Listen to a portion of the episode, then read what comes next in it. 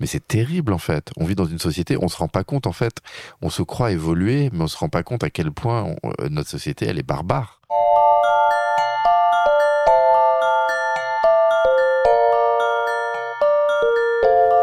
Bonjour à tous, je m'appelle Estelle Abou et je vous souhaite la bienvenue sur Réel. Avec ce podcast, je donne la parole à des personnalités qui ont un impact positif, réel, sur l'autre, l'économie, l'environnement ou les générations futures. Par leurs actions, leurs entreprises, leurs pensées, leurs œuvres ou leurs visions, ces hommes et ces femmes contribuent d'une manière ou d'une autre au monde de demain et à celui d'aujourd'hui. Si vous aimez le podcast et que vous voulez me soutenir dans ma démarche, la meilleure manière de le faire, c'est de vous abonner de mettre 5 étoiles à l'épisode, de le commenter ou encore d'en parler autour de vous sur les réseaux sociaux et dans la vie réelle. Alors je vous souhaite une très bonne écoute et on y va. Jonathan, merci. Euh, c'est la troisième fois que j'ai l'honneur de te recevoir dans mon podcast. Je suis vraiment ravie. Je renvoie bien entendu euh, celles et ceux qui nous écoutent à tes deux précédents épisodes avec moi. Ça remonte à un petit bout de temps maintenant. D'autant qu'on en avait fait un euh, pendant le confinement ensemble, je m'en souviens, qui avait beaucoup aidé les gens. Ah J'avais des retours exceptionnels.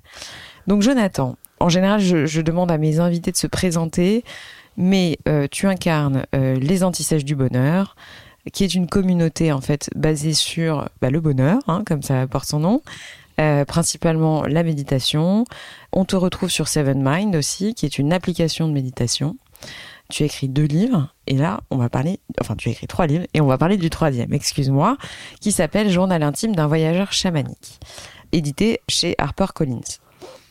Ton livre, euh, j'ai pas du tout envie d'être euh, objectif, ça m'intéresse pas trop. Euh, je l'ai beaucoup aimé, je m'en fiche, je l'assume complètement. J'ai adoré ton livre parce qu'en fait, j'aime ta sincérité, ton courage, et pour parler un peu vulgairement, tu as mis tes hum sur la table. Dis-le alors. Ouais, non, parce que c'est le titre d'un autre podcast. et, euh, et, en fait, euh, je vais te laisser en parler, bien entendu. Euh, c'est une histoire qui s'est déroulée durant l'été 2020, qui est, selon tes propos, la semaine la plus folle de ta vie, et qui est en fait ton expérience concernant, j'ai peur de mal le prononcer, alors vas-y, je te laisse le faire. L'ayahuasca. Voilà. Et en plus, je trouve que tu le dis vachement mieux que moi, euh, même si je mets tous les efforts du monde à le faire. Allez, j'arrête de parler et je te laisse nous, nous raconter déjà le pourquoi de ce livre et ce qui t'est arrivé pendant cette aventure. Hmm. Voilà. Ah, je suis ravi d'être avec toi, Estelle. Et euh, ouais, le pourquoi de ce livre, c'est ça faisait des années que j'avais envie d'écrire sur l'ombre. Hmm parce que ça fait des années que j'essaye de m'aimer, parce que je comprends que je ne m'aime pas et que c'est parce que je ne m'aime pas que j'ai des addictions, que j'ai des comportements compulsifs, que j'arrivais pas à faire marcher un couple, mm. euh, etc. Mm. Donc euh, j'ai compris il y a longtemps qu'il fallait que je m'aime, mais je comprenais pas comment. Mm. Jusqu'au moment où j'ai découvert ce travail de l'ombre, à savoir euh, l'observation, la compréhension et puis l'acceptation de ces parties de nos personnalités qu'on n'aime pas parce que entre guillemets elles sont moches mm, mm. nos défauts euh, la mm. merde qu'on a en nous euh, pour parler vulgairement euh, l'égoïsme le narcissisme la prétention la jalousie le, le manque de générosité la malhonnêteté toutes ces choses et ce que j'ai compris c'est que la seule manière de s'aimer véritablement, c'était d'accepter ces choses-là et que pour les accepter, il fallait déjà les admettre. Et donc j'avais envie d'écrire un livre pour parler de mon ombre, euh, pas pour écorner mon image et pour que les gens qui m'aiment bien se disent c'est quoi ce mec, mm. euh, mais pour euh, montrer un chemin et pour dire regardez je, je, m'aime mieux que je me suis jamais aimé et et on t'aime encore plus enfin j'ai envie de dire si on a lu tes deux précédents livres moi je trouve que c'est plutôt une manière tu vois de te bah, entre guillemets, te kiffer davantage, tu vois. ouais, écoute, merci. Si c'est si le si c'est le, le, cas, c'est cool. Mais l'idée, c'est de dire, regardez, euh, je ne pense pas que je suis moins digne d'amour parce que euh, euh, j'ai des moments où je suis narcissique, mm. où j'ai des moments où je suis égocentrique, où j'ai des moments. C'est pas idéal ces choses-là mais j'apprends à comprendre que c'est des mécanismes de défense mm, mm, mm. que j'ai développés suite à des blessures dans l'enfance et que c'est une manière que j'ai inconsciemment de me protéger et d'essayer de pas souffrir. Et si j'arrive à décoder la souffrance qui est à la base de, de ce comportement et j'arrive à donner de l'amour à cet endroit où j'ai mal, alors je vais pouvoir diminuer le l'impact de ce mécanisme de défense sur ma vie, sur la vie des autres, donc évoluer, devenir une meilleure version de moi-même. Donc j'avais vraiment envie d'écrire sur l'ombre. Depuis un moment, j'essayais d'écrire une suite de mon premier bouquin, un journal intime. Euh, mais ça donnait pas vraiment un livre. Et puis, je suis parti quatre jours à l'été 2020, entre les, deux premiers confinements, euh, boire ce breuvage chamanique ayahuasca euh, quatre soirs consécutifs. C'est un travail que je fais depuis plusieurs années, mmh. mais que j'avais aucunement l'intention de partager euh, avec le monde parce que c'est illégal en France, parce que mm. ça altère la conscience et donc c'est vite confondu avec une drogue alors que c'est l'antithèse de la drogue. Que ça peut même permettre de se sevrer de certaines drogues. Ouais, absolument. Mm. C'est hyper efficace pour, euh, toutes sortes de, gros problèmes, euh, les chocs post-traumatiques, les addictions à l'héroïne, à l'alcool. Enfin, mm. c'est un, c'est un, Mais à ne pas prendre avec des antidépresseurs. J'ai cru comprendre que c'était complètement euh, Ouais, non, il faut pas. Il y a certains mélanges effectivement euh, à, à, pas faire, les antidépresseurs. Euh, et tout ce qui est MDMA et toutes ces choses-là, surtout pas à, combiner. C'est pour ça, ce travail-là, il doit être fait avec une vraie préparation, avec un, un maître des cérémonies, un chaman qui guide le, le processus, c'est pas un truc qu'on va prendre tout seul, c'est pas un truc récréatif. C'est un travail sérieux qui se fait en méditation, qui se fait dans le noir, qui se fait sans parler. Hmm. Euh, mais donc j'avais pas prévu, je voulais pas parler de ça. Mais j'ai vécu cette semaine et pendant cette semaine-là, j'ai l'impression d'avoir fait un bond en avant euh, immense sur la question du couple, sur la question de l'addiction, de l'alignement. Euh, et du rapport à l'enfant intérieur et qu'il fallait absolument que je partage les enseignements avec des gens, mais pour partager ces enseignements, il fallait que je raconte euh, l'ayahuasca et le, et le théâtre de, de, de tout ça. C'est ça. Et finalement, euh, comme tu le dis, ça part d'une, d'un effet, une sorte de déclic qui a peut-être été la goutte d'eau qui a fait déborder le vase, au sens où tu avais peut-être eu ce, ce genre de, de sujet, mais c'était une relation avec une jeune femme, pour ne pas la citer Caroline, puisque je sais que tu utilises des, des noms qui ne sont pas les bons. C'est pas son vrai nom.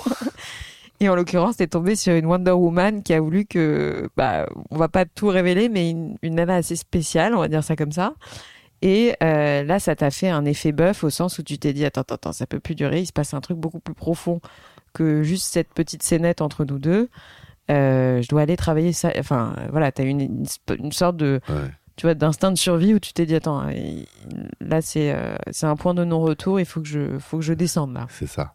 Bah, en fait, j'ai remarqué, j'avais remarqué depuis des années que je me mettais dans des relations qui fonctionnaient pas et j'avais compris, euh, même si je voulais pas véritablement l'accepter, que la raison pour laquelle j'étais dans, des relations qui fonctionnaient pas, c'était que je choisissais mal mes compagnes.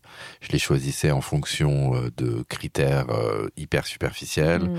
notamment des critères physiques et des critères de statut. C'était pas totalement conscientisé, mais c'était ça. Mais t'es quand même beaucoup de garçons, tu sais, finalement. Ouais, mais, euh, mais c'est pour ça. ça te convenait pas. Et c'est pour ça que, que j'ai voulu écrire sur ça, parce que je pense que quand tu choisis, tu, tu, tu choisis une compagne pour ces raisons-là. ça, qu'il y a un sujet. Et ça ne va, pas, ça va pas fonctionner. Mmh, mmh. Euh, et là, donc, j'ai, avec cette Caroline, j'ai rechoisi euh, une, une compagne, euh, même ça n'a pas duré très longtemps, mais ça a eu un impact très fort dans ma vie, euh, pour des, des, très mauvaises raisons. Parce que je la trouvais incroyablement belle, parce que euh, j'étais étonné de son rayonnement. Elle avait des centaines de milliers de followers. J'étais sensible à ça, tout superficiel que que je peux être. Euh, et, euh, effectivement, donc on s'est vu, on s'est rencontrés, euh, euh, et, et, ça a été une expérience très humiliante pour moi. J'étais pas habitué à ça en fait. Été un peu l'arroseur arrosé. Mm. J'ai eu l'impression parce que je, je, je, pense que ça m'est arrivé vraiment d'instrumentaliser une femme. Une femme. Mm. Euh, et là, j'étais instrumentalisé moi, même mm. si j'essayais moi de l'instrumentaliser aussi. Mais bref, on s'instrumentalisait tous les deux. Mais j'ai, mais, mais, euh, mais ce qui est, enfin, il est ressorti donc de l'humiliation, de la douleur, euh, de la honte, beaucoup de choses, et où j'ai senti très fort la vie me disant, écoute, si tu continues à faire les mêmes conneries, alors que tu sais que tu es en train de faire une connerie. Parce que avant d'aller rencontrer cette meuf, je savais que j'étais en train de faire une connerie. J'ai traversé la France pour aller passer trois jours avec une femme que je ne connaissais pas. Mm. Euh, euh, et il y avait une voix qui me disait n'y va pas, Mm, mm, c'est des conneries. Et il y avait une autre partie euh, de moi qui disait vas-y. vas-y, vas-y, vas-y, vas-y, n'écoute rien d'autre. Et, et ce que je sens, je, je vois la vie aujourd'hui vraiment comme une enseignante, et j'ai l'impression que à chaque, euh, qu'elle te remet des situations quand tu apprends pas la leçon, mais qu'à chaque fois qu'elle te remet la situation, l'addition devient un peu plus salée. Et que là, c'était une manière de dire, regarde, là, euh, c'est une bonne humiliation comme t'as pas connu. Si tu continues à merder, ça va être de, de, de pire en pire. Et donc, C'est la définition d'Einstein de la folie, c'est la répétition. ouais, ouais, de- c'est ça. Ou Kung Fu Panda. Ça te remet sur ton chemin à chaque fois une épreuve que tu n'as pas traversée euh, en pensant euh, que tu allais l'éviter. Ah oui, c'est la tortue qui dit Ouais. on rencontre souvent son destin sur le chemin qu'on emprunte pour, Pour l'éviter. Ouais, c'est ça. Bon, mais là, c'était pas un chemin que j'avais emprunté non. pour éviter mon destin. hein. Non. Mais, euh, mais oui, donc euh, j'arrive dans, dans cette retraite chamanique et je me dis, j'arriverai jamais à faire marcher un couple. Et, euh, et il s'est débloqué des trucs pendant cette semaine qui justement m'ont permis de commencer pour la première fois de ma vie une, relation de couple éveillée. Mais c'est justement ça qui m'a fait un peu tilt. Parce que, euh, comme ça, à travers ton expérience, tu abordes des sujets, donc le couple, la domination, le rapport homme-femme, euh, l'amour, enfin le sexe, bien entendu. Et, euh, et si tu veux, moi, j'ai pas pu m'empêcher de faire un parallèle avec euh, l'accumulation des divorces. C'est-à-dire que, euh, encore une fois, toi, euh, j'ai envie de dire, tu as eu la chance de ne pas t'être marié, d'avoir eu des enfants, etc tant que tu n'avais peut-être pas fait ce travail sur toi. Tu vois ce que je veux dire? C'est- enfin, c'est une chance ou c'est un Mhm. mérite, euh, peu importe. En tout cas, tu euh, tu t'en es bien sorti. Mais euh, si tu veux, je, je- moi, je vois le nombre de divorces que j'ai autour de moi avec deux, trois enfants. Euh, et voilà, je me suis dit, mais certaines. Enfin, non pas que je sois contre le divorce, hein, bien entendu, je suis moi-même divorcée, mais. euh, et que tout le monde a le droit à l'erreur. Mais après, c'est vrai que quand tu vois une profusion de choses comme ça qui se répètent en permanence, tu te dis, mais il y a forcément un sujet de fond. C'est-à-dire, c'est pas simplement deux personnes qui s'entendent pas, tu vois ce que je veux dire? Évidemment. C'est qu'un divorce, pour moi, est révélateur de un travail qui n'a pas forcément été fait, Mais attends, la, la, la, en partie. la plupart de la population ne s'aime pas. Ouais. Et quand je me mets dans un couple alors que je m'aime pas, Comment veux-tu que ça marche C'est très compliqué. Mm, mm. Parce que du coup, je. j'ai- vas chercher chez l'autre quand même ce besoin, c'est ça, ce besoin d'amour. Mm. Je sais pas me, satisfaire ses besoins moi-même, donc je demande à l'autre de satisfaire ses besoins. Ça Mais fait une catastrophe. C'est ça, l'autre ne pourra jamais satisfaire ses besoins. Donc, euh, donc on choisit. euh, comment est-ce qu'on choisit ses- ses- sa compagne, son compagnon euh, Critères de beauté, critères de statut, critères d'argent, critères d'éducation. Mm, mm. Que c'est souvent comme ça. Ouais. Après, il existe des rencontres, des vraies rencontres, des vraies compatibilités ou des personnes qui comprennent euh, intuitivement Mm. que être dans un couple, c'est être au service de l'autre Mm, mm. que euh, être dans un couple, c'est être avec un enseignant qui va venir euh, Taper là où ça fait mal. Exactement. taper là où ça fait mal. Et que quand on vient taper là où ça fait mal, tu peux dire à l'autre, tu sais, quand tu tapes là, ça fait mal. Mais surtout, ce que tu fais, c'est de comprendre pourquoi j'ai mal. Voilà, exactement. Et, Ouais, et, et- et qu'est-ce qui fait mal? Mm, Et mm. comment est-ce que. Parce que l'autre parfois ne fait pas mal, sans- enfin fait pas mal euh, souvent, on ne volontairement. fait pas. Mais inconsciemment, et, l'autre est là pour ça. Bien sûr. C'est ça aussi. Moi, je pense qu'il y a un truc mystique où tu choisis. euh, ton- Celui qui va te t'élever ou te te faire te poser des questions, quoi. C'est ça, euh, celui qui va venir taper là où ça fait mal, Mm. parce que tu as besoin de ça. Le couple, il sert à ça. bien Avant sûr. tout, le couple, c'est. euh, Avant, je pensais que le couple, c'était pour obtenir du plaisir ou pour euh, obtenir cet amour que, que je voulais recevoir. Et je comprends aujourd'hui que c'est un outil d'évolution. Bien sûr. Et ça, je pense que très peu de gens l'ont Mm. compris. Mm. Et c'est pour ça que je crois qu'il y a beaucoup de divorces. Bah ouais, ouais. Ouais. C'est pour ça que moi, j'arrivais pas à faire marcher un couple avant. Euh, alors, euh, tu, as le mérite euh, d'avoir décrit dans les moindres détails euh, ce séjour. Enfin, j'aime pas parler de séjour parce qu'on on pourrait un truc touristique, mais c'est ce moment de vie. Et je crois que c'est la première fois que ça arrive. Enfin, c'est ce que je te disais avant qu'on appuie sur le bouton on, on. Mais voilà, moi j'avais entendu, bien entendu, entendu, bien entendu, à couper, j'avais entendu parler de, cette plante, en fait, de ce cérémonial, je sais pas comment on peut l'appeler. mais ça me paraissait très lointain. Je comprenais pas trop ce qui s'y passait. Je, je, te dis pas que je pensais que c'était un truc de perché, mais au contraire, je pensais pas ça. Mais limite, ça me faisait peur, tu vois, comme toute chose qu'on connaît pas. Et je te remercie parce que c'est vraiment très clair. C'est-à-dire que là, c'est vraiment euh, jour 1, jour 2, jour 3, euh, avec euh, une description très précise. Donc c'est pour ça que je pense que c'est important ton livre, parce que c'est le chamanisme finalement qui est dans le titre peut effrayer, mais il faut pas. Parce qu'en fait, toi, tu as le mérite de remettre un peu des mots sur peut-être un inconscient, tu vois, autour de ces choses-là, qui est faussé parce que les gens euh, se font une fausse image, euh, certainement, des choses qui leur paraissent très lointaines. Et là, euh, bah, vu que c'est très concret et que tu expliques concrètement, bon, bah, j'ai pris ma bagnole, je suis allé là, j'ai ceci, j'ai cela, il y avait machin, il y avait truc, il y avait ceci, il y avait cela, on a fait ça comme ça. Il s'est passé ça dans ma tête. Et là où j'ai été effarée, c'est que tu te souviennes de tout. Parce qu'en fait, pour moi, c'était un blackout. alors, je me trompe peut-être, encore une fois, c'était peut-être une, une, pensée, enfin, c'était peut-être une croyance fausse, hein, mais euh, j'étais très étonnée parce que euh, pour moi, il y avait une sorte de blackout. Tu vois ce que je veux dire? Comme dans les sessions vaudou où il y a un truc euh, où, tous, où les gens se souviennent pas trop de ce qui leur est arrivé. alors que toi, enfin voilà, tu, tu, nous prouves par A plus B que tu te souviens de tout, qu'il y a une cause, un développement et une mmh. conséquence. Quand tu vois l'ayahuasca, tu es dans un mode hyper conscient. Donc euh, tu te rends compte un peu de, de, beaucoup beaucoup de choses. Maintenant, je me souviens pas de tout, je me souviens de beaucoup. Il y a énormément dont je me souviens pas parce qu'il peut se passer. Tu peux, euh, tu sais, c'est comme quand tu tu la nuit tu vas rêver et t'as l'impression que le, les, les, détails qu'il y a pu avoir dans tes rêves dont tu te souviens pas, euh, c'est des, des, semaines que tu as vécu, des, des, des années mm, euh, mm. dans, dans, ton rêve, alors que tu sais qu'il s'est passé que quelques heures. Ça. Et c'est un peu c'est un peu pareil avec une cérémonie ayahuasca. Tu peux vivre tellement de choses. Donc euh, ce que je retranscris, c'est seulement ce dont je me souviens, et c'est c'est déjà beaucoup. Ouais.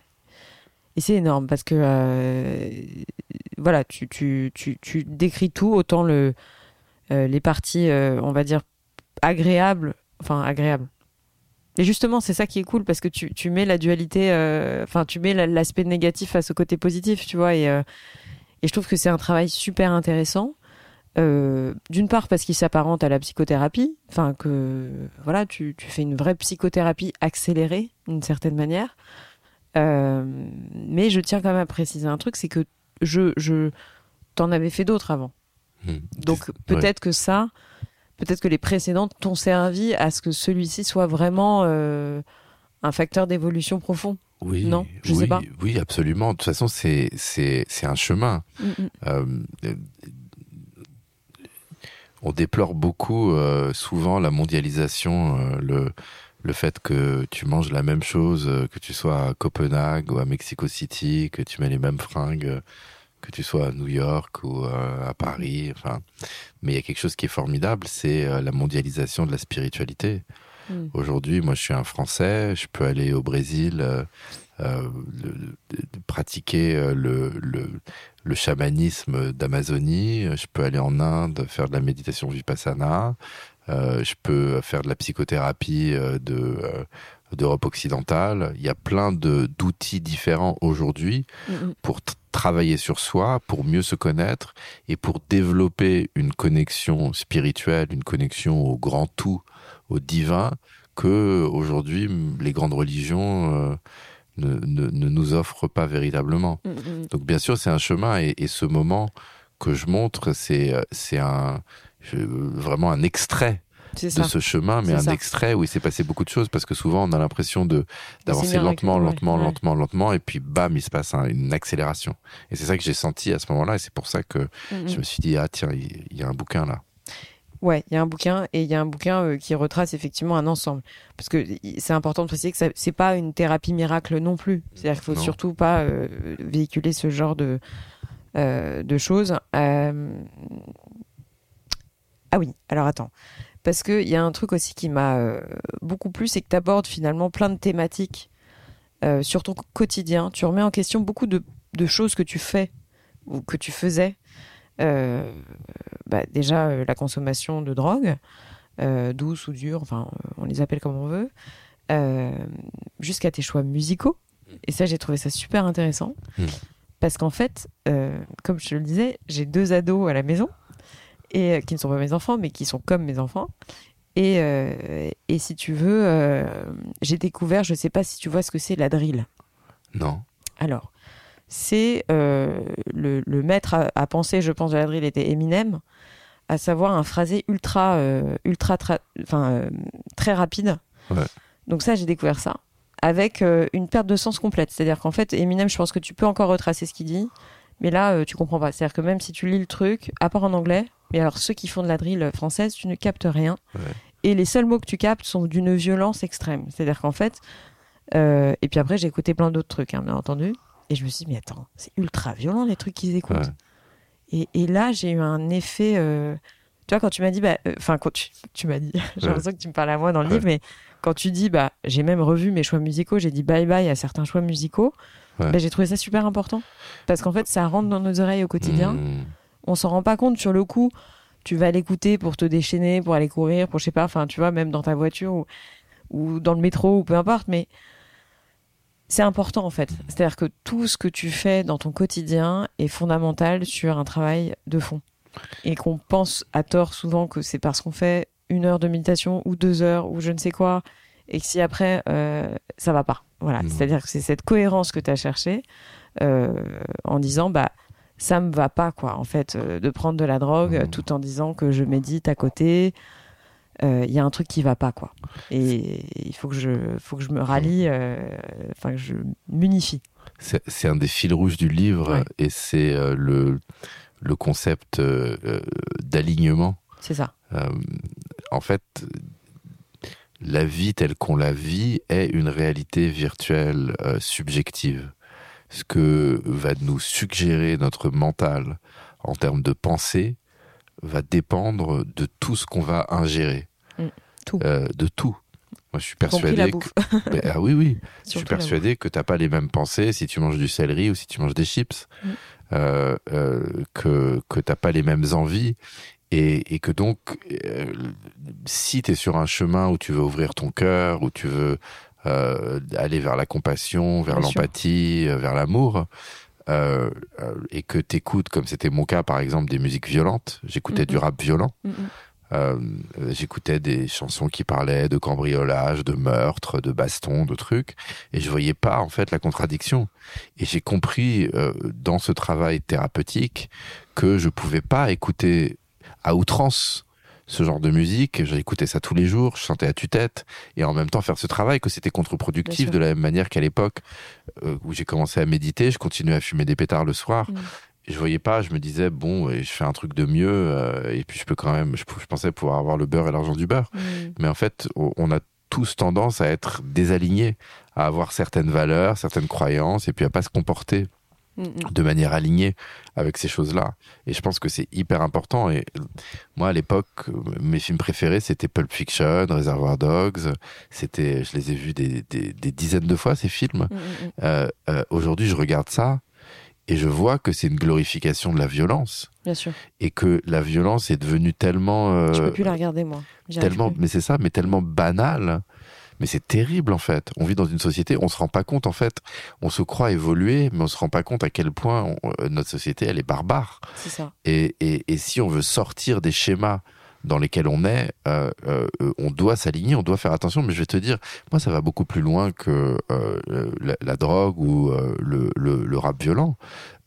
J'ai vu par exemple que j'avais une obsession avec les films Marvel et la compétition sportive qui euh, euh, qui en fait nourrissait l'énergie de la domination, mm. nourrissait, nourrissait l'énergie de la compétition, et que cette énergie de la compétition, de la domination, c'est elle qui met des groupes contre d'autres et qui est à l'origine de la xénophobie, du racisme, euh, euh, du sexisme, et que en fait de dire euh, oui bah si je vais voir un film Marvel, j'augmente les chances que je vais avoir des pensées racistes, ça peut paraître tiré par les cheveux. C'est pas faux. Mais aujourd'hui c'est ce que je ressens. Mm. De la même façon que quand je suis obsédé par par le sport, mm. bah, je vais être plus dans une un esprit, compète, un esprit hiérarchique. Performance, ouais. ouais d'être au-dessus des autres. Ouais, c'est ça, mm. et obsédé par la hiérarchie. Mm, et le problème de la, la hiérarchie, c'est le problème qu'on a dans notre monde aujourd'hui, parce qu'on a assez, il y a assez à manger pour tout le monde, il y a assez de richesses pour tout le monde,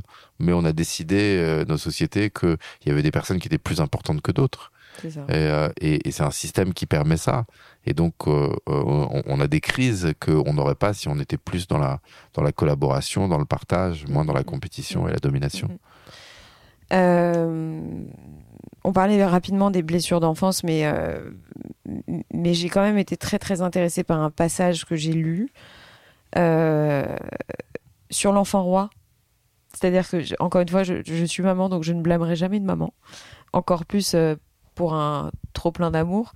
donc c'est pas du tout l'objet, mais c'est vrai que on, on, reproduit nos. Enfin, un jour quelqu'un m'a dit on engendre nos névroses. Euh, et c'est vrai, c'est-à-dire que tu as été élevé avec un papa qui, bon, t'aimait, on va dire, d'un amour euh, conditionnel, enfin euh, voilà, alors que ta maman t'aimait d'un amour inconditionnel et t'as donné beaucoup d'amour, t'as centralisé, t'as as, cédé à tes caprices, mais bon, qui ne le fait pas Honnêtement, c'est très compliqué ce rôle. Donc, mais c'est vrai que ce que j'ai aimé, c'est que t'as fait un lien entre euh, cette nécessité d'être au centre de la, enfin, ce, fait d'être au centre de la vie, d'être un enfant roi, et cette incapacité ensuite à te connecter aux autres. Et je trouve ça très très intéressant comme sujet parce que euh, dans l'éducation, euh, c'est très simple de céder aux caprices. C'est très simple de donner à un enfant ce qu'il veut tout de suite maintenant parce qu'on a l'impression qu'on lui donne de l'amour. Hmm. Mais en fait, on le prive d'une capacité d'adaptation plus tard. Hmm. Et ça, je trouve que tu le dis là de manière en deux pages. Hein mais j'ai trouvé ça d'une limpidité et d'une simplicité. Enfin, tu le dis de manière ultra simple et sympathique, euh, mais qui prête à, réflexion parce que euh, euh, parce que c'est si vrai. Mm. Et ça peut arriver dans tous les couples. C'est-à-dire que un père un peu négligent, un peu absent, qui qui va un peu délaisser son enfant, une mère qui va vouloir surcompenser justement l'absence du père. Enfin, tu vois, et mm.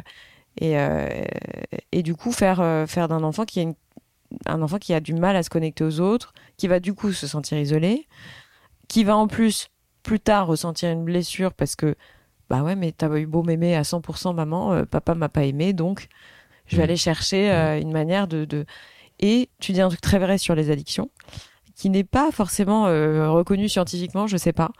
Mais en tout cas, tu dis qu'on va souvent aller dans une addiction pour avoir ce, cette satisfaction ou cette récompense qu'on pense euh, ne pas avoir eu euh, durant notre enfance. Mmh.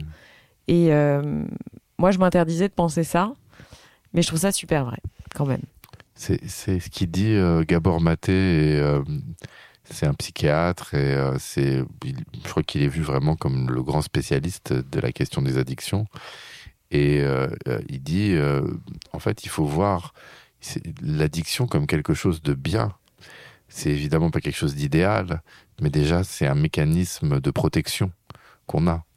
Euh, l'addiction est une réponse à un manque d'amour. Et donc on essaye de se protéger contre ce manque d'amour. Mais c'est une erreur, l'addiction, évidemment. Mais ça, ça reflète un, besoin d'amour de, soi. C'est ça que tu veux dire? Mais c'est ça, c'est qu'en fait, on a. Qui est sain c'est ça, on, souffre d'un manque d'amour, on ne sait pas se donner l'amour à nous-mêmes, mm, mm. donc on crée euh, ce comportement addictif. Ce qui fait que euh, si tu essayes de, euh, de te concentrer sur les, sur les addictions individuelles sans aller à la source, tu vas faire que créer de nouvelles addictions. Mm, si tu veux t'attaquer au comportement addictif en général, il faut essayer de comprendre quelle est la blessure qui est à la source de ce comportement et aller donner de l'amour à cette blessure. Euh, outre tous ces sujets qu'on a déjà abordés, donc tu évoques tout là, tu fais un, vraiment tu fais table rase. Euh, la peur de la mort, enfin, on a le sentiment que cette, euh, cette aventure, je sais pas comment dire, mmh, ce séjour, t'as confronté à, tes ombres, mais de manière très très profonde. Est-ce que quand tu es sorti de là, en fait, aujourd'hui, au moment où on se parle, est-ce que tu as le sentiment que tu es moins addict est-ce que tu as le sentiment que tu as, euh, comment dire, euh, moins peur de la mort? Est-ce que tu as le sentiment que tu as moins peur de la maladie? Euh, Oui. D'accord. Oui à tout. Mais j'ai encore peur de la mort, j'ai encore peur de la maladie, je suis encore addict. Juste, j'apprends à, à, mieux interagir avec ces énergies-là. Mm. J'apprends à mieux m'aimer. Il y a encore des moments où j'ai des colères, il y a encore des moments où j'ai des comportements compulsifs. Encore heureux? Bien sûr. Mais euh, euh, c'est magique de, de, de, mieux se comprendre et de voir, même quand j'ai un comportement addictif ou une colère, de, de, comprendre, de savoir qu'est-ce qu'est-ce qui est en train de se passer. Euh, dans cette idée de connecter à son enfant intérieur, moi quelque chose que je fais avec ma compagne et maintenant que j'ai jamais fait de ma vie auparavant, j'ai toujours eu des, des engueulades explosives avec euh, avec mes copines et euh, en général, on se pointe du doigt, on se hurle dessus et tout, et ça peut encore arriver. Mais là, si elle fait quelque chose qui va me faire monter en pression, ça m'arrive maintenant de lui dire, tu sais quoi, là, euh, le petit Jonathan, il a mal. Là, euh, le petit Jonathan, euh, il se sent pas aimé parce que tu, j'avais une histoire que je voulais te raconter. Et, clairement, ça t'intéressait pas ou tu, m'as pas laissé une part de ce gâteau. Mm qui avait l'air délicieux, des petits trucs cons comme mm. ça. De toute façon, c'est des petits trucs cons qui font. Ah bah, c'est toujours des trucs cons hein, dans le couple. Ça, ça, part jamais de. Qui font sortir les blessures. Mais de voir, plutôt que de mettre ma carapace de colère et de faire péter un conflit, de mettre en vulnérabilité, de prendre le risque qu'elle se moque de moi et dire quoi, le petit Jonathan? Mais que et de voir qu'en fait non, elle, elle, honore cette vulnérabilité et du coup on peut en parler. Et elle, peut beaucoup mieux revenir vers moi et dire pardon, je voulais pas faire ça, etc. Mm. Et je vois en fait ça c'est le fruit de ce de. T'as raison. Dans la dispute, on a un rapport de domination aussi. Ouais. C'est-à-dire que c'est ça, c'est-à-dire que plutôt que de chercher à à renchérir en fait en termes de colère, de, de mots, de de surréaction, bah tu te mets en retrait et tu t'acceptes euh, de mettre à nu ta vulnérabilité. C'est ça, le mot-clé, c'est vraiment vulnérabilité, et c'est le plus grand courage qu'il y a. Donc ça, c'est une conséquence nouvelle euh, dans ce travail-là. Maintenant, je le fais pas partout, et puis tu peux pas le faire partout. Euh, non, Quand tu, si tu te fais engueuler par le chauffeur Uber, euh, tu peux pas dire le petit Jonathan il se sent mm, blessé de ce mm, que vous venez de mm, dire, monsieur. Tu vois, c'est pas. Tu dois faire ça. tu dois faire ça quand tu es dans l'intimité. Bien sûr. Euh, mais oui, l'idée c'est d'avancer par rapport à ça et d'apprendre à mieux gérer euh, ses propres blessures, ses addictions. Euh, ouais. Tu te sens prêt à être parent? Est-ce qu'on n'est jamais prêt? Je crois pas. D'ailleurs, tu dis un truc très vrai dans le livre. le parent parfait n'existe pas. Je dis le parent parfait, c'est celui qui n'a pas d'enfant. Qui n'a pas d'enfant, ouais. Ouais. Ouais, bah ouais bah euh, est-ce que je suis prêt? Bah ça arrive dans deux mois. Je suis comme un fou. Je suis le plus heureux du monde. Moi aussi je le suis pour toi. Ouais merci. Je, je, sais que ça va être euh, incroyablement difficile. Euh, non. non faut pas dire ça je pense pas. Mais je sais que ça va être incroyablement génial aussi. Et, euh, et je suis content de que, que, que, que ce petit être arrive quand j'ai 44 ans plutôt que 24. Que, que, 24 parce que je pense que auparavant je me posais beaucoup la question de est-ce que j'ai envie d'avoir un enfant? Est-ce que ça va euh, améliorer ma vie? Mm. euh, Et que aujourd'hui, je vois pas les choses comme ça. Bien sûr, je sais qu'il va y avoir des bonnes choses euh, dans le fait d'être parent, mais je, je, vois que la vie m'appelle à servir une âme qui arrive et à, la, à, à, donner sans attendre en retour réellement. Ça, à donner sans attendre en retour. Tout ça, je sais aussi que c'est des beaux concepts en théorie. On va voir comment ça se passe dans la pratique. Mais en tout cas, je me conditionne euh, euh, à ça. Mm, mm, mm. Euh, de toute façon, avec un enfant, ça se passe jamais comme on a prévu. C'est le principe même de, je crois, de la parentalité.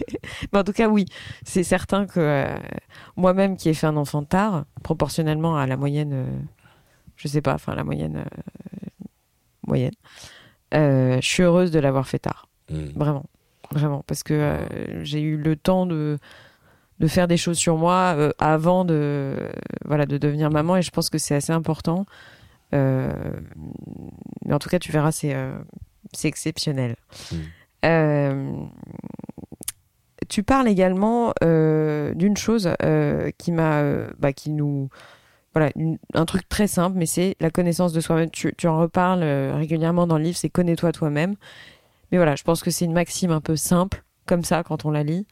Mais si on la relit et qu'on la relit et qu'on la relit, je pense que c'est vraiment le, voilà, c'est le fil rouge euh, de ton livre et je pense que, euh, bah voilà, c'est important de le souligner. Pour me connaître, j'ai besoin de connaître mes masques. Ouais. qui sont euh, le visage que je vends au monde extérieur. J'ai besoin de comprendre pourquoi j'ai mis ces masques et donc Mm, mm. que- quels sont les aspects de mon moi inférieur, mon ombre que j'essaye de masquer. J'ai besoin ensuite de comprendre qu'est-ce qui a eu comme blessure qui a fait que j'ai créé ces mécanismes de défense. En quoi est-ce que ces défauts, entre guillemets, sont des mécanismes de défense Qui est cette personne, cet enfant à l'intérieur de moi qui a mal Et de comprendre ensuite quelle est l'essence, mon essence divine, Ouais. quelle est l'essence de mon moi supérieur? Qu'est-ce qu'il y a dans les grandes qualités qu'on peut trouver, la compassion, la créativité, la générosité? Euh, Qu'est-ce qu'il y a qui est véritable à moi de ma nature divine Mm, que je peux trouver seulement quand je joue, quand j'ouvre ces poupées mm, russes? Mm, C'est la dernière des poupées russes. Donc c'est un, un sacré putain de travail. Ah ouais. Euh, les anti du bonheur, tu vas continuer, rassure-moi. Oui. Ouais. Il n'y a Ouais, pas de raison ouais. que ça s'arrête. hein. Ouais, ça continue. Je fais des lives euh, de temps en temps le dimanche soir euh, avec des méditations guidées, avec un peu de danse, avec de la gratitude. On est toute une communauté. C'est chouette. Après, j'ai une. Là, on va passer à, à- à la dernière partie de notre échange, mais c'est des questions qui sont un peu plus génériques. Voilà, qui. Euh, sur, euh, parce que quand j'ai un profil exceptionnel, on va dire ça comme ça, je, je pose des questions un peu plus euh, généralistes, on va dire ça comme ça. Mais est-ce que tu aurais un coup de cœur récent? Euh, Je t'avais déjà posé ces questions pendant les précédentes interviews, mais voilà, euh, ça peut être, euh, je sais pas, euh, un livre, puisque je sais que tu lis énormément et que tu m'avais d'ailleurs euh, recommandé L'Art d'aimer de Eric Fromm, qui Ouais. est une merveille, Ouais. que je recommande de nouveau. Ouais. Est-ce que tu as un coup de cœur Ah récent ouais, Tu ouais, dois ouais, forcément en avoir ouais. plein, toi. Bah, J'en ai plein des coups de cœur récents. Euh, je suis en train de, de me plonger dans les livres de, du primatologue Franz de Waal, Mhm. qui est euh, un des, des, une des sources, une des influences de Yuval Noah Harari. Euh, il écrit sur les chimpanzés et les bonobos, euh, qui sont donc les, les animaux dont on est les plus proches, pour euh, euh, mieux comprendre la nature humaine. Mhm. Parce qu'en gros, il dit ce que, je, ce que je vais trouver chez les chimpanzés et les bonobos, clairement, ça doit être en moi. Et donc, qu'est-ce qu'il trouve Euh, Il trouve que euh, chez nos cousins, il y a de la xénophobie, il y a de la violence gratuite. De dire que les humains sont les seuls à commettre de la violence gratuite, c'est pas vrai. Il y a de la compétition, il y a toutes sortes de choses qui sont notre mauvaise partie, mais et c'est le, le, le sublime message de son livre, il dit il y a de l'empathie, il y a de la résolution de conflits, Mm. il y a de la compassion, il y a De le, l'affection. le fait ouais, de venir voir à la fin d'un conflit si l'autre a pas mal là où je lui ai fait mal. Euh, Il y a de la collaboration, il y a et que en gros euh, l'idée euh, qui, qui, qui est une idée importante dans notre culture selon laquelle en gros l'homme est un loup pour l'homme, que euh, euh, on est bon euh, que par intérêt et que notre nature profonde c'est la violence, Mm. c'est une idée qui est fausse Mm. et qu'on a les deux énergies en nous et que c'est libre à nous de cultiver l'énergie qu'on a envie de cultiver. On a tous, euh, je crois, un Dalai Lama et un Vladimir Poutine à l'intérieur de nous et, et euh, savoir Lequel on nourrit. exactement Mm. lequel on nourrit. Euh, donc ça, c'est un de mes un de mes gros coups coups de cœur du moment. Un autre gros coup de cœur, c'est en préparation de grossesse, euh, Mhm. d'accouchement. Euh, j'ai lu pas mal de bouquins et j'ai lu le livre euh, d'une sage-femme qui est un sage homme, je sais pas comment on dit, Allez, sage homme. qui s'appelle Mark Harris, un anglais, un mec génial qui écrit sur sur l'accouchement et, euh, et comment accompagner euh, le, le rôle d'un homme dans l'accouchement et Mhm. ce qu'il peut faire et et euh, C'est sympa de ta part. et c'était non, mais justement, c'est c'est pas sympa de ma part. C'est normal de ma part, non? Et, Moi, je suis pas certaine que tout le monde le fasse. Ouais, mais c'est pas. Enfin bon, c'est pas Oui, tout ce que ouais. tu fais que tout le monde ne fait pas n'est pas forcément sympa. Oui, oui. mais oui. euh, Ouais, mais euh, mais ouais, et ça, ça a été euh, ça a été un autre euh, un autre gros coup de cœur Mhm. récent. euh, Mm, mm. euh, J'en ai plein, j'écoute des audiobooks, tu vois, je, je peux plus m'arrêter, mais Glennon Doyle, Untamed, euh, Indompté, euh, qui est un livre féministe euh, euh, qui, est, qui est super beau, qui est plein de poésie, et, et l'autobiographie de Will Smith, que j'ai trouvé extraordinaire. Un des livres Je les. savais pas qu'il avait fait une il, a, autobiographie. il a sorti une autobiographie. euh, Avant ou après la gifle avant, avant. Oh. Avant la gifle, euh, où on voit ses traumas, où on voit comme il a été battu, où on comprend son parcours euh, et où on comprend mieux la gifle. Euh, pour les personnes qui parlent anglais, euh, franchement, le, ce, son autobio en livre audio euh, qui est lu par lui est extraordinaire. Moi, j'ai vu la méthode Williams et honnêtement, tu l'as vu Ouais. j'ai adoré. J'ai vraiment adoré. Donc, je dis pas que je justifie une gifle, mais bah, non, non, non, mais c'est pas, il faut pas justifier, mais, mais c'est son, c'est son ombre. Mm. Et c'est ça aussi le thème du bouquin, de mon bouquin, c'est que Will Smith, au moment où il l'attendait pas. Will Smith, c'est quelqu'un qui a beaucoup de lumière en lui. C'est quelqu'un qui est vraiment quelqu'un de bien. Mm. Mais c'est quelqu'un qui a une grosse part d'ombre, c'est quelqu'un qui a, qui a un ego agité, et c'est quelqu'un qui a commis une erreur. Et il faut qu'on apprenne à passer du jugement à la compréhension. C'est ce que dit Eric Fromm. Envoyer de l'amour euh, euh, à Will Smith comme il faut envoyer de l'amour à Poutine et Trump et, euh, et, et, et, tout le monde. Apprendre à, à, vivre dans, dans, un monde où on regarde la souffrance des gens, même des gens qu'on voit comme, entre guillemets, les méchants. D'autant que les blessures narcissiques s'engendrent, vraiment. Mm. Mais est-ce que tu auras un coup de gueule? Ouais, un coup de gueule. J'ai un, un coup de gueule contre euh, le, le, mouvement que, que je vois parfois un peu euh, anti-développement personnel, spiritualité.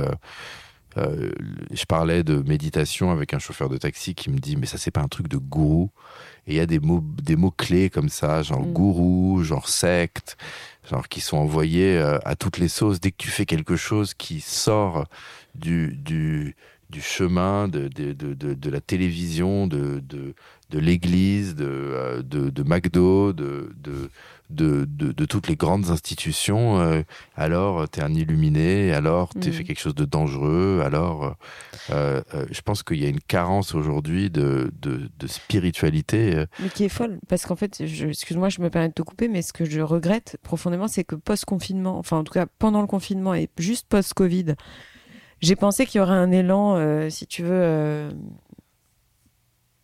il y a une quête de sens, enfin, je pense qu'elle est inscrite maintenant euh, dans la durée, tant mieux. Mais on n'a on l'a peut-être pas connecté au développement personnel version sérieuse.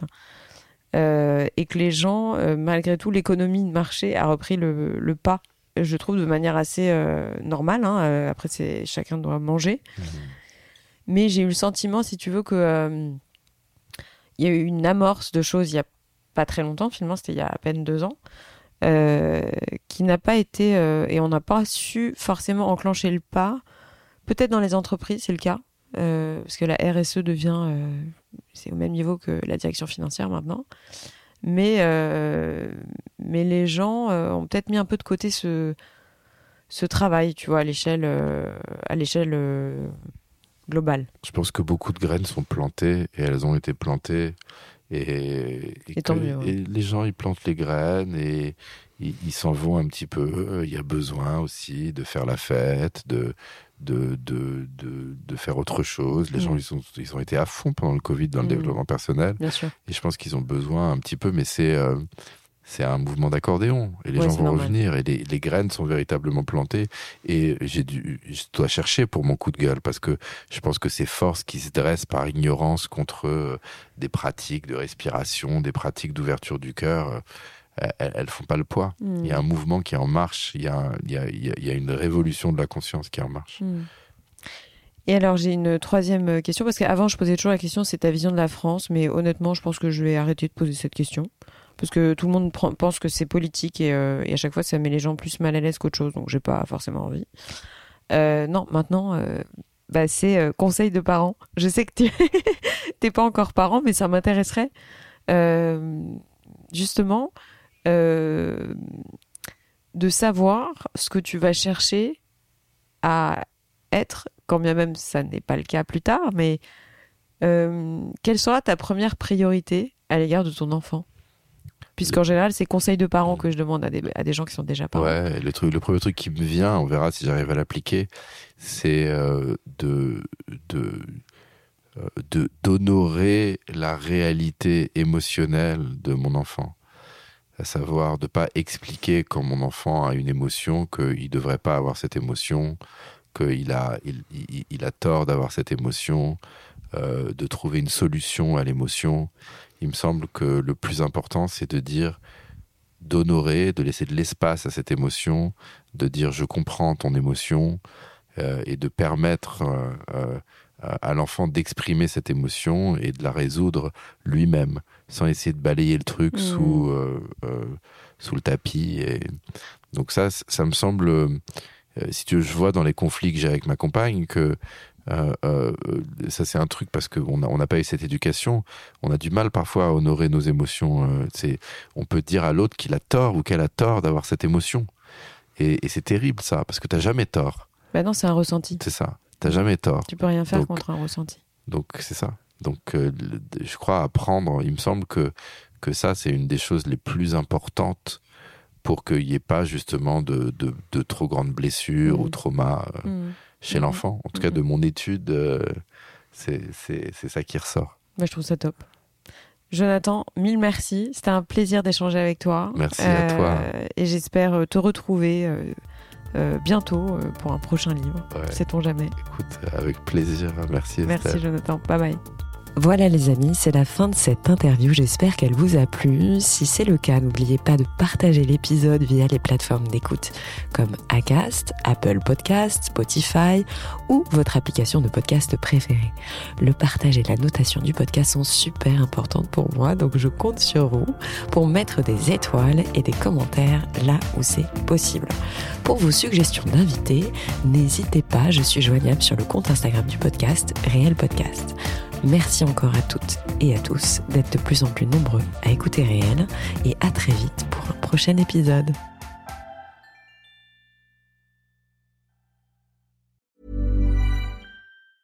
Even when we're on a budget, we still deserve nice things.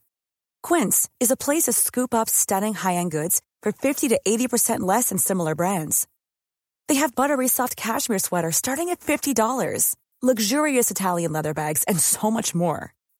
Plus, Quince only works with factories that use safe, ethical, and responsible manufacturing. Get the high-end goods you'll love without the high price tag with Quince. Go to quince.com/style for free shipping and 365-day returns.